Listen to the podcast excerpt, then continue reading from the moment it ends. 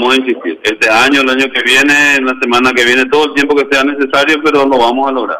Después de firmar este acuerdo con esta reunión que van a tener durante la mañana, don Ángel, ¿en qué momento van a levantar el paro? ¿En qué momento ya los camiones van a ir saliendo de los puntos donde están en piquete? Y una vez que se firme, luego tendríamos una reunión también a la tarde en la Dinastán con todas las empresas intermediadoras y luego ya ver la forma de retirar en calma todos los camiones que están apostados en todo el país. ¿Eso sería hoy mismo?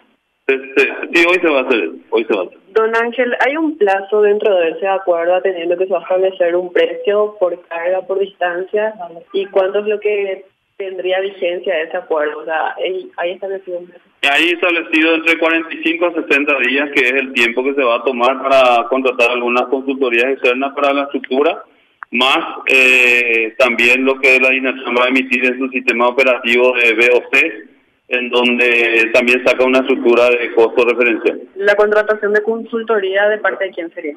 Y creo que sería de la contraparte. De todos modos, nosotros también vamos a hablar con el Viceministerio de Transporte a través del Plan Maestro de Transporte para que ellos eh, puedan contratar un consultor externo para tener toda una idea de cuánto realmente es eh, la estructura de, costo de, mover un camión. O sea que dentro de ese plazo van a tener que trabajar para establecer un precio ya final.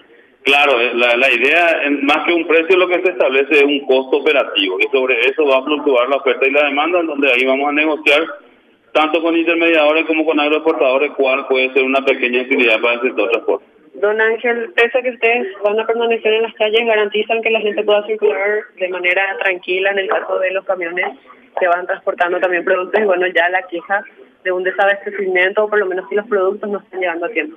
Sí, lo hemos hecho desde un primer momento que no somos nosotros los que tenemos que garantizar, tiene ya la Constitución lo garantiza. Eh, hubo muchas mentiras también por algunos sectores de la prensa, en ningún, creo que no murió ni un pollo, eso es una gran mentira. Eh, personalmente estuve en contacto con muchas empresas que se dedican al rubro. Sí hubo riesgo, pero definitivamente hoy se puede decir de que eso está todo subsanado.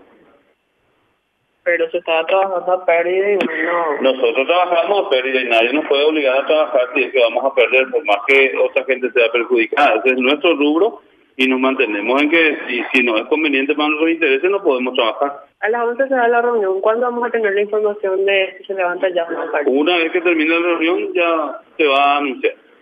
Una vez que se anuncie entonces ya definitivamente los que están en la costa en otros puntos del país ya van a salir de ahí. Claro, eh, no sé si una vez que se anuncie, pero en la costanera estamos nosotros liderando, vamos a ir a ver la forma con la policía para poder salir de ese lugar sin molestar a la ciudadanía.